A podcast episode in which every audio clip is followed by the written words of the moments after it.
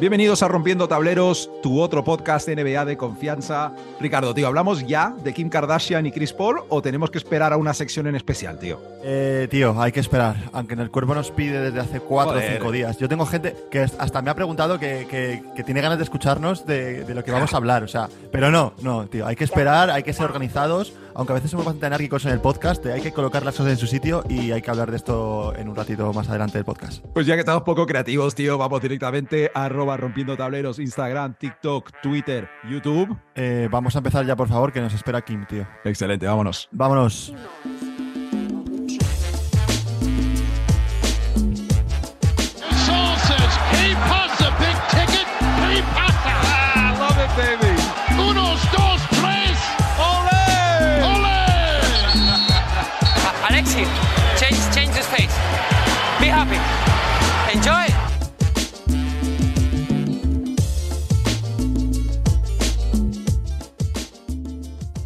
Sección Twitter NBA, como la bautizamos la semana pasada, sección Another Day, Another Opportunity. Primer tweet de la semana viene de nuestro queridísimo Paul Pierce, que dice lo siguiente, esta es la versión de Anthony Davis que todos estábamos esperando ver. Siempre ha tenido esa habilidad, pero cuestionábamos su mentalidad. AD, ya no hay vuelta atrás, colegas. Si juegas con la mentalidad de Kevin Garnett de aquí a final de temporada, los Lakers son un equipo de playoffs sin lugar a duda. Me encanta cómo el tío menciona algo de los Celtics a Kevin Garnett. ¿Qué más, qué, más te voy a decir, tío? Paul Pierce. a ver, eh, también es verdad que de los tweets que hemos leído de Paul Pierce eh, más eh, serenos, podemos decir, ¿puedes decir la palabra? Positivos también. Sí. Que, que, hemos leído. Quiero decir, ha, sido. Es un, yo estoy de acuerdo con él.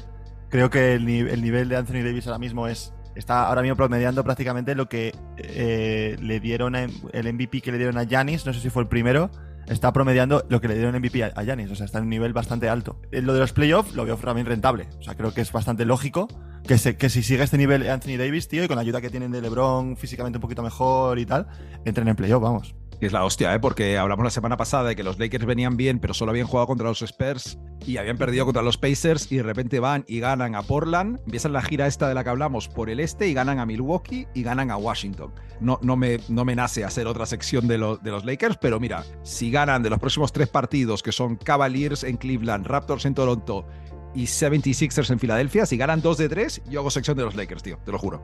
prometido, prometido. Ahí está. No, pero es verdad que hay que, hay, que hay que hablar con un poco de ellos ya, porque lo que parecía una anécdota iba y parecía que no iban a mejorar y ha sido como los partidos que iban a ganar. Sí que es verdad que la tendencia está yendo hacia arriba. Entonces, pues bueno, ese equipo que daba miedo hace unos años, como se formó y tal, mm, está empezando a, quitarse el polvo y, em, y, a empezar a ganar partidos. Y por lo menos a tenerlos en cuenta en la, conferencia oeste, ¿no? Y, y, sobre todo con el, protagonista de que estamos hablando, que es Anthony Davis y esa forma de jugar que parece que está jugando con niños y, una forma tan dominante. O sea, que es bastante vasto, la verdad. Seguimos, siguiente tweet de la semana viene por parte del dominicano Chris Duarte, que pone, bueno, una cita de, de la Biblia, Proverbios 18-22, y te juro te juro que no sé leer cosas de la Biblia, a lo mejor se dice de otra forma, 18-22 se dice, ¿sí, no? Eh, no, no, no. A ver, de aquí voy a sacar yo mis años de colegio de curas, tío. A ver, en la, Biblia se lee los, los proverbios de la Biblia. Aquí lo que falta está, lo primero está mal escrito, Chris Duarte, por muy religioso que eres, porque primero tienes que decir si es del Antiguo o del Nuevo Testamento. Punto número uno. Luego, punto número dos, tienes que decir el apóstol que lo escribió, ¿vale? Y luego, 18, primer número, es él capítulo, capítulo 18, versículo 22. Pero hay veces que pueden ser más. Puedes, si pone 22, 25, del versículo 22 al versículo 25. ¿Cómo te has quedado, Matías? O sea, que yo, tenía que llevar, yo, tenía que llevar, una Biblia al colegio, tío, que yo esto lo sé leer, tío. Eh, eh, más cosas sobre Richie que no sepa, también tenía una colección de monedas, ¿vale? Por si alguien quiere saber más información de Richie. Y sabe cosas de la Biblia. Eh, en fin, leemos la, cita, la que. La cita. Eh, el pasaje. ¿Pasaje puede ser, Ricardo? Sí, puede ser. Bueno, la, frase que ha tuiteado Chris Duarte. Sí. Chris Duarte ha tuiteado: El hombre que encuentra esposa haya algo bueno y alcanza el favor del Señor. Ricardo Chris Duarte eh, se va a casar, tío. bueno, él verá lo que hace. Un chavalito joven, casarse ya tan pronto, pues es un poco arriesgado, cuanto menos que, le vaya bien y que, bueno. No, dejémoslo, mandamos un saludo a todos nuestros oyentes dominicanos y siguiente tema. Nuestra sección favorita, que no es ni una sección, Ricardo, pero es lo que estamos empezando a agrupar en vez del hablando y pasando eh, más hacia adelante del podcast como polémica NBA. Y empezamos directamente. Eh, hemos aguantado como unos siete minutos, pero vamos a ello, tío. Kanye West ha acusado a Chris Paul de follarse a Kim Kardashian, tío. Cuando pensaba que Kanye West no podía decir algo que me llamase más la atención que que le encanta Hitler, va el tío y tuitea lo siguiente. Rompamos una última ventana antes de salir de aquí. Atrapé a este tío con Kim. Y una foto de Chris Paul. Kanye ha acusado a Kim Kardashian de engañarle con Chris Paul, con nuestro tío Chris. Voy a, voy a lanzarte todo lo que tengo y ya, y ya Tira, ¿vale? Han salido algunas fuentes a desmentirlo. Del lado de las Kardashian han dicho que no es la primera vez que Kanye hace este tipo de cosas cuando quiere que no se hable de lo que de la que está liando. Por otro lado, como si a Kanye West le importara, o sea, intentar, o sea, Sí, que como si no estuviera acostumbrado. Claro, tío. O sea, no, eso es estrategia de, vamos, de prensa, vamos. Pero la- las claves de este supuesto affair, ¿vale? Es que uno, se les vio juntos en una fiesta de Team USA en 2011. Dos, hay una conexión evidente entre los Suns y las Kardashian, ya que Booker y Kendall Jenner fueron pareja y Booker y Chris Paul son bastante colegas. Y tres, y la mejor de todas, es que hay una foto de cuando Kanye West y Drake estaban de beef hace un tiempo, donde Drake y sus colegas todos llevaban camisetas de Chris Paul. Mm. Ah. Te la has currado, ¿eh? Eh, eh, lo que es la investigación ha sido. Yo me, lo, yo me lo creo, yo me lo creo. Por mucho que me diga Kardashian que no, yo me lo creo, yo me lo creo. Creo que, que, que, que queda un juego estas mujeres, de verdad. O sea, esa, esa casa donde viven, esa, esa habitación, yo creo que más que una habitación ya, llegas, ya puede ser básicamente un pabellón de la NBA, ¿sabes? Por todos los jugadores que han podido pasar por ahí. Algún tipo de arena, eh, el Kardashian Arena puede llamarse, ¿sabes? Y luego ya por, por la parte de Chris Paul, eh, me da un poquito de pena por su parte porque es verdad que el único anillo que tenía eh, lo acaba de perder, que es el de su mujer, y le acaban de... le acaban de... Los anillos que tenía, pues eh, más jodido lo tiene ahora para conseguirlo. O sea que bueno. No nos dejan de sorprender estas mujeres, de verdad, que, que, que, que bien, que bien, que bien, que bien nos lo pasamos. Un día de estos vamos a tener que actualizar nuestro draft de, de las Kardashian, tío. Para la gente que no lo sabe, Sí. en un episodio la Navidad pasada. Sacamos un episodio donde drafteábamos quintetos de, de hombres que han sido relacionados o han sido pareja de alguna de las cinco hermanas Kardashian. Y pues Claro. eh, Chris Paul no, este, es, no es pick de primera ronda, eh, estando Booker, estaba Simmons, eh, estaba Harden, pero, Pero esto, esto arriba, cambia, está- cambia, cambia un poco el draft. Sí, sí, el que lo coja seguramente tenga tres o cuatro partidos de ventaja sobre el otro, vamos, basi- seguro. Este tío es un tío O importante sea- de la liga y, y sobre todo cómo ha entrado en el, en el draft. Ha entrado en el draft porque na- nadie se lo esperaba y ha entrado con, con- con acusaciones de, de adulterio por parte de Kanye West. O sea, incre- increíble cómo ha entrado en, en la liga de la Kardashian. A ver si se va a quedar Blake Griffin fuera de alguna plantilla, tío. Me cago en la puta, tío. O Rick Fox a lo mejor se queda fuera de- del quinteto titular de uno de los equipos, tío. Pero ¿qué se le va a hacer? Sí. Siguiente tema, Ricardo. Hay movida en Atlanta entre Trey Young y Nate McMillan. Parece algún tipo de, de lucha de poder, de lucha de egos. Te cuento la historia un poco. A Trey le estaban tratando el hombro por una lesión, ¿vale? Y McMillan le preguntó si iba a entrenar. Trey le dijo que se quería centrar en el tratamiento en lugar de entrenar y que ya decidiría si iba a jugar esa noche contra los Nuggets. Parece que eso a Macmillan no le gustó. Le dijo que si no entrenaba, que esa noche o salía del banquillo o que directamente no fuera al partido. Y Trey Young le dijo, eh, pues vale, pues no voy al partido. Y tío, no, no sé en qué está quedando esto, pero Macmillan luego ha salido a decir que fue un fallo de comunicación, un malentendido, qué tal. Pero la polémica está servida, tío. A mí, la verdad es que me ha sorprendido un poco la noticia porque, joder, yo creo que esa tensión que, ha- que se ha creado entre Young y Macmillan, yo estoy com- comparto contigo lo de la lucha de egos, pero joder, mm, Trey Young, por mucho que nos pese, creo que es un tío con el equipo bastante comprometido. Joder, mira lo que consiguió hace un par de años en los playoffs y cómo estuvo a punto de eliminar a, a Milwaukee y fue porque él se comprometió con el equipo y consiguió hacer lo que Claro. unirlo y un equipo prácticamente muy difícil de, de- de batir. La verdad es que no me, no, me, no me mola mucho también el rollo ese de que puede haber ahora un mal rollo ahí porque es lo que hablábamos eh, de podcast pasados, que estaba habiendo ahí una simbiosis entre ellos bastante, bastante guapa y a ver si se va a joder por esto. Es que también, es que Trey Young en Atlanta, el tener estatus de estrella depende del mercado un poco, pero Trey Young es más que el mejor jugador de Atlanta, ya después de, de esas series de playoffs y tal, es, es la cara de los Atlanta Hawks, es el ídolo de la ciudad de, en baloncesto. También es difícil no coger el lado de Trey Young porque Macmillan es un poco enemigo de España. Es un tío que. que sentaba a Rudy. Eh, sentaba a Rudy, eh, nunca nos cayó bien por aquí, pero es verdad que es un, es un entrenador serio, pero Atlanta le, le dio un lavado de imagen tremendo, tío. Sí, consiguió buenos resultados, sí.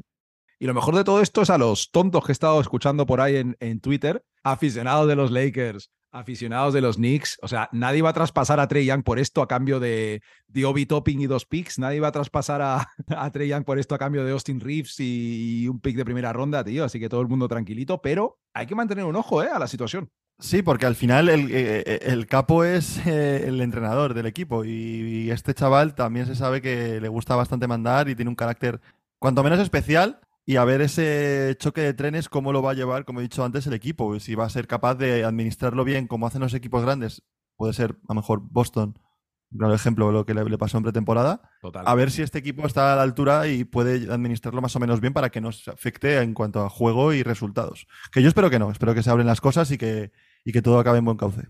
Y si no se soluciona, pues puede llegar de John Ty Murray y botarle la, la pelota en la cabeza a alguno de los dos o alguna vacilada y ya lo deja todo más o menos solucionado, yo creo. Uf, Murray bastante imbécil, ¿eh? Un poquito, un poquito imbécil, ¿eh? Fue a clase como con Harrell y con este tipo de jugadores, ¿eh? Un poco, un poquito tonto del culo. La que ya, le dio solo que de, Murray es bueno, es la única cosa, claro. Ya, pero porque seas bueno, es que a mí lo que, lo que pasó con fue con Jabari Parker, ¿no? Me parece, con eh, Jabari Smith, perdón. Con sí, Jabari Smith, ¿no? El, de, sí. el de Houston. O sea, tío, o sea, eso me pareció un poco vacilada, de, de, exagerada por parte de él, tío, no sé. Es que pícate con equipos más top y jugadores más top si quieres ser por eso, el, ¿sabes? Es que hacia, eso, tan hacia eso, abajo es un poco... Ya. Claro, total, total. Un, y sobre un rookie también que acaba de llegar. No sé, no sé, no sé. En fin.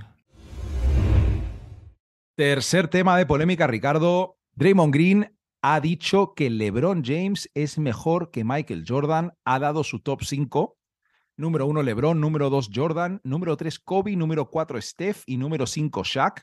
Tirando un poco para casa con, con Steph. Pero curiosamente, cuando entra a desarrollarlo, tiene bastante sentido lo que dice, tío, que es lo siguiente. LeBron entró en 2003 a la liga y en 2005 ya era el mejor jugador de la NBA y en 2020 seguía siendo el mejor jugador de la liga. A pesar de que la NBA cambió, él siguió siendo el mejor. La NBA pasó de dos pivots lentos a un cuatro abierto, a dos pivots de nuevo, a jugar sin pivots y LeBron ha seguido siendo el mejor a pesar de todo. Jordan no ganó al mejor equipo que jamás se haya montado, referencia a su propio equipo de los, de los Warriors con, con Durant y Curry, pero bueno, ni se enfrentó a ese equipo todos los años. No existe nadie que haya jugado al baloncesto que sea capaz de hacer lo que hace LeBron sobre la pista. Me encanta Jordan, pero no podía pasar el balón como LeBron. Ricardo.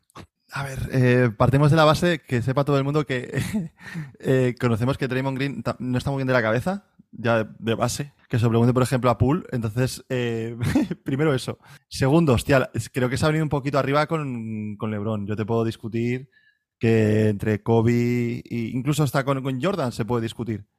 Pero creo que de 10 personas que le preguntes, 8 te van a decir que es Jordan mejor.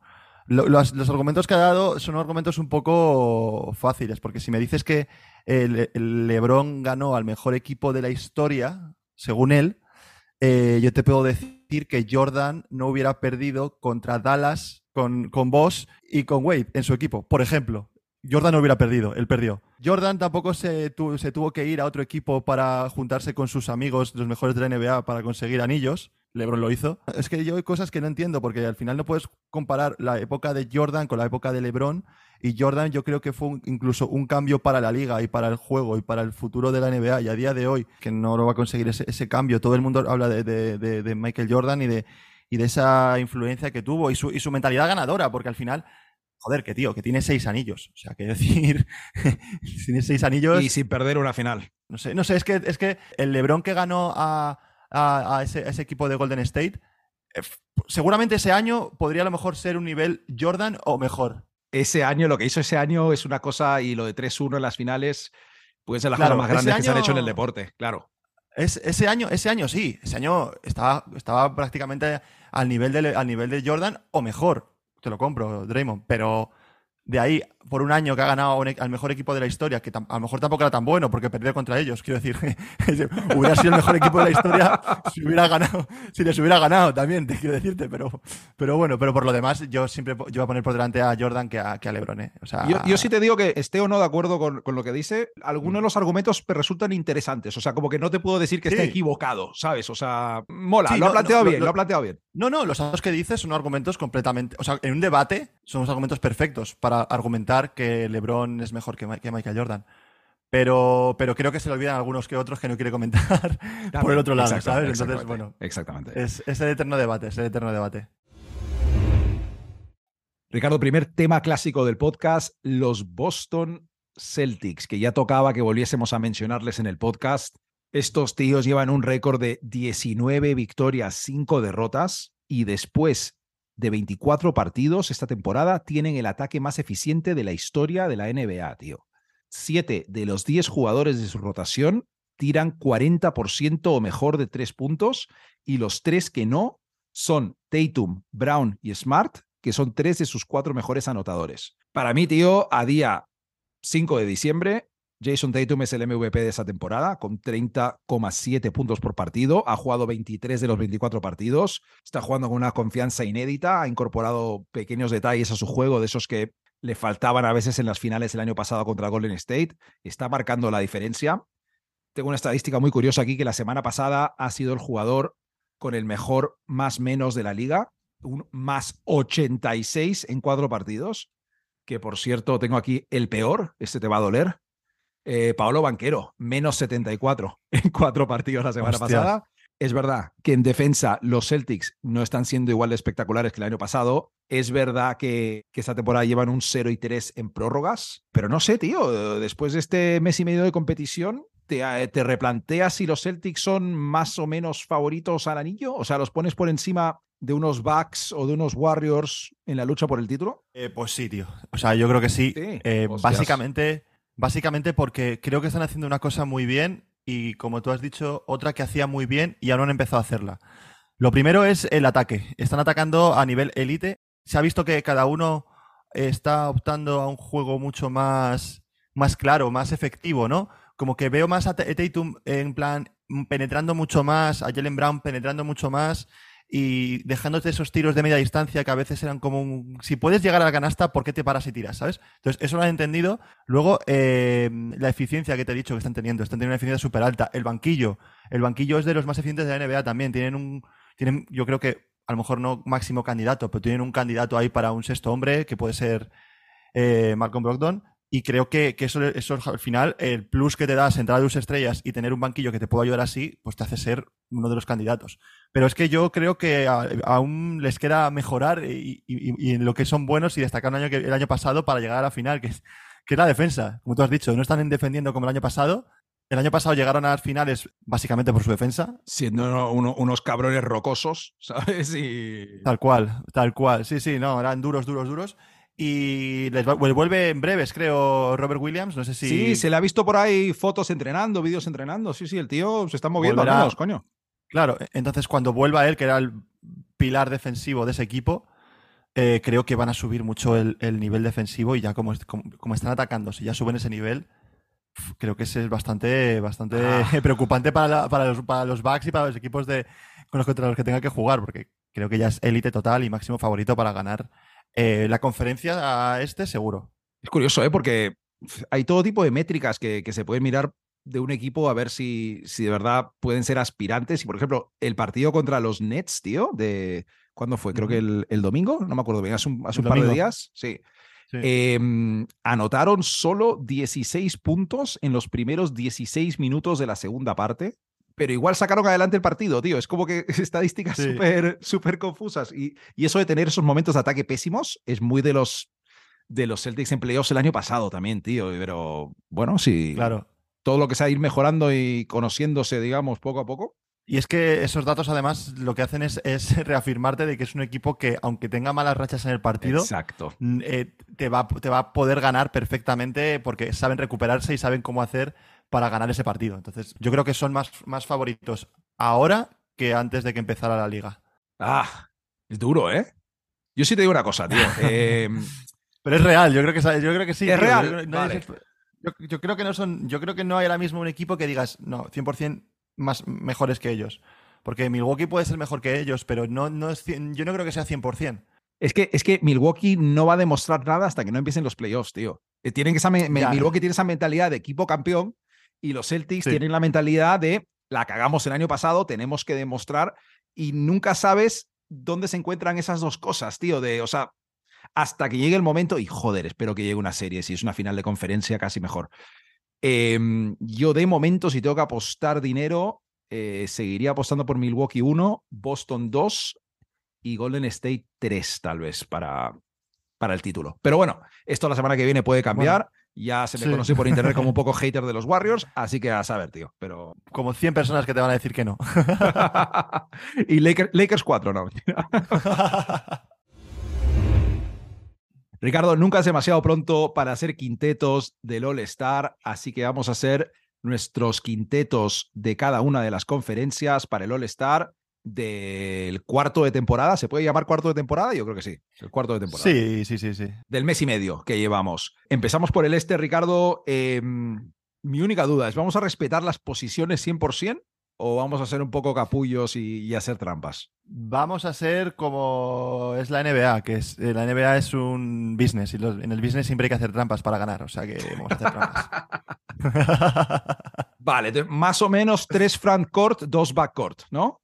Y todos los eh, truquis que se puedan. O sea, no podemos meter cuatro bases, digamos. No podemos meter. No, eso no se puede meter. No, no. Vale. Y, que... tenga un 5 cada equipo, más o menos. ¿O no? Eh, sí, sí, un 5 que pudiera jugar de 5. Vale. Vale, pero es que yo voy a. Bueno, venga, vale, yo ya no te cuento nada, pero yo creo que voy a ir un poco al revés. Pero bueno.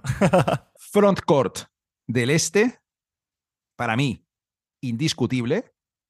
Jason Tatum. Antes he dicho que era mi, MVP hasta ahora, para, no ponerlo en All-Star.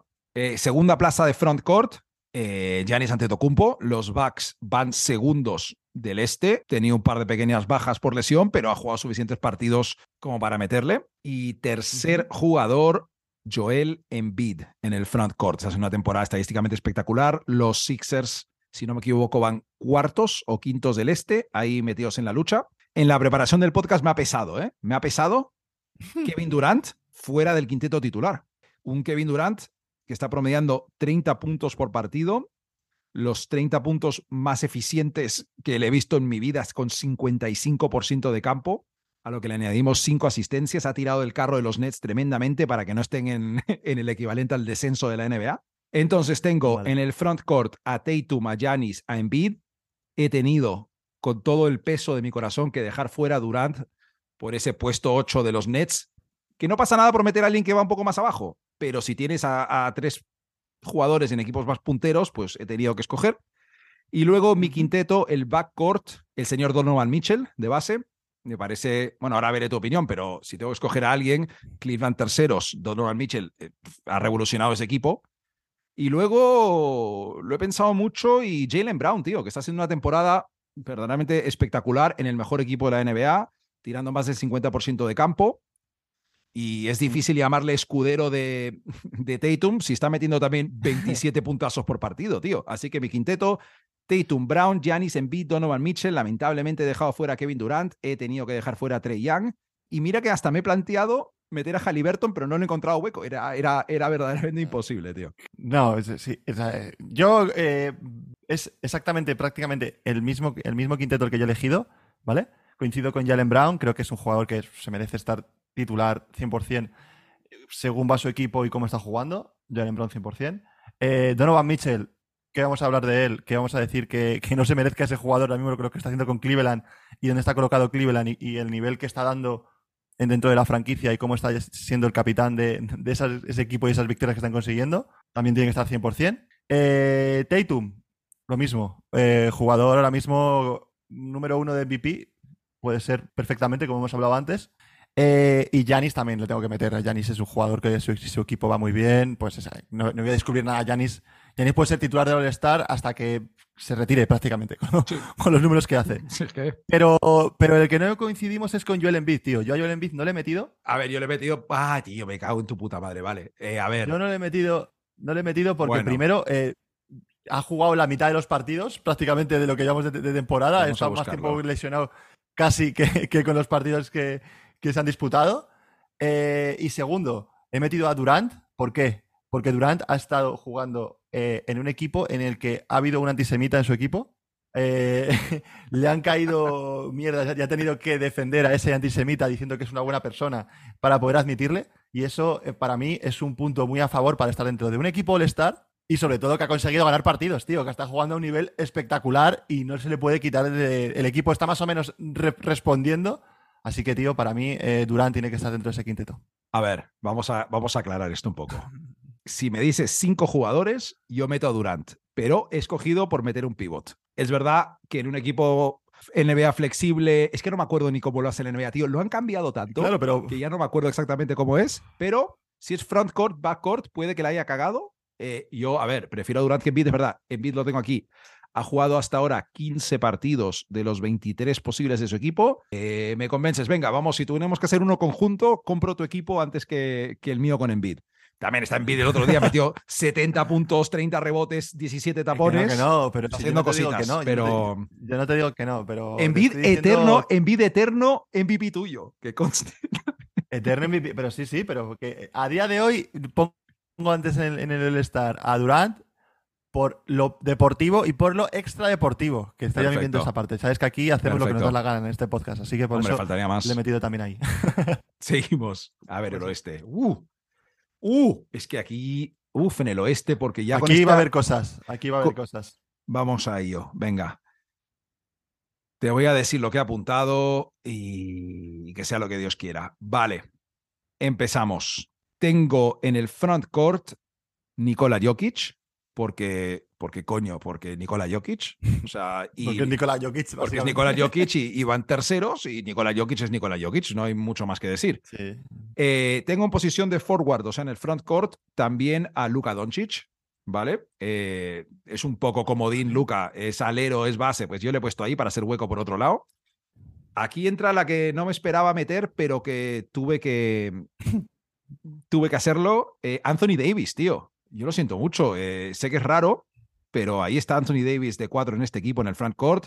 Recapitulamos: Jokic, Doncic y Anthony Davis. Vale. Y luego quedan dos plazas. Y el siguiente que corresponde por equipo es Devin Booker. Devin Booker, eh, que es el Tatum del oeste ahora mismo. Para mí, en el oeste, si hay un candidato a MVP, tiene que ser Devin Booker, ¿vale? Devin Booker, el cuarto. Y luego he tenido que decidir entre Steph y Jamorant. Y he decidido por Steph, tío. Más de 30 puntos por partido, tirando el 50% de campo, 7 asistencias. Eh, lo siento, Jamorant. Un año más eh, te toca salir desde el banquillo, tío. Pero bueno, sexto hombre. Pero y ya más abajo no hay tanto debate para mí. Eh, yo me hubiera encantado darle una plaza de titular a, a de Aaron Fox, a alguien de los Pelicans a Lauri Markkanen, pero claros suplentes, ¿sí o no? Fuera de coña, claros suplentes. Eh, el único que era el debate ahí era Morant por Steph, para mí. Vale, coincidimos. Coincidimos en algunas cosas, ¿vale? Coincidimos en, coincidimos en Jokic, obviamente, que tiene que estar dentro de, ese quinteto. Vale. Coincidimos en, en Doncic también, que pues eh, aunque el equipo está a punto de salir, de poder que le pase... Yo ahí tendría entre, entre Doncic y Jamorant, ahí sí que a lo mejor si oh. buscas el, el equipo puede haber ahí un poco de decir, pues tendría que jugar ya Morant porque la inercia del equipo está siendo mejor. Vale, pero lo, he pensado, pero ha sido tan exagerada la campaña estadística, que está haciendo Doncic que, que, no se puede. como, lo de, Durant al otro lado, tío. Es como que. No se puede eliminar totalmente. Eh, Anthony Davis, eh, pues, ¿qué vas a decir del cómo está jugando? También le tengo metido. O sea, mm, creo que a día de hoy me voy a tirar a la piscina. Creo que a día de hoy, hoy, a día 5 de diciembre, creo que es el mejor jugador de baloncesto del mundo, para mí. Bueno, en tres días se va, se va, a caer por la escalera, pero, o sea, pero... Ah, para mí ahora mismo está jugando a un nivel de el mejor jugador que más dominante de la liga. Y solo por eso tiene que estar en un quinteto que haga ahora mismo de All-Star. Vale, Anthony Davis es el Player of the Month te, lo doy. Player de la NBA. Sí. Típico premio de mierda. Fijo es el player of the month, tío, ¿sabes? Sí, sí. Sí, sí, que sale con el, con el trofeo patrocinado de, de Verizon, alguna mierda de estas que siempre patrocina. que lo paga la NBA, ¿sabes? Esas mierdas.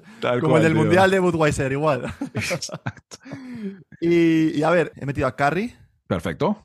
Es que está jugando, está, está, está manteniendo a, a los Warriors ahí arriba. Está con, unas, con unos, un- unas medias que es que, o sea, que la gente lo mire, no viene a decirlo, para que la gente se sorprenda de cómo está jugando. O sea, está a un nivel estratosférico. Y obviamente para mí creo que ese tío, si está jugando siempre a ese nivel, es de los mejores jugadores que han pasado por la liga y tiene que jugar en, en el All-Star.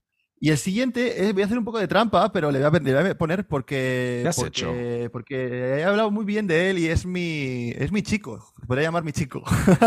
Ya Morant, Y ¿es además, chico? me parece, y sobre todo lo que más me sorprende es que con el tamaño que tiene, no lo hayas visto en tu lista, que es Zion Williamson.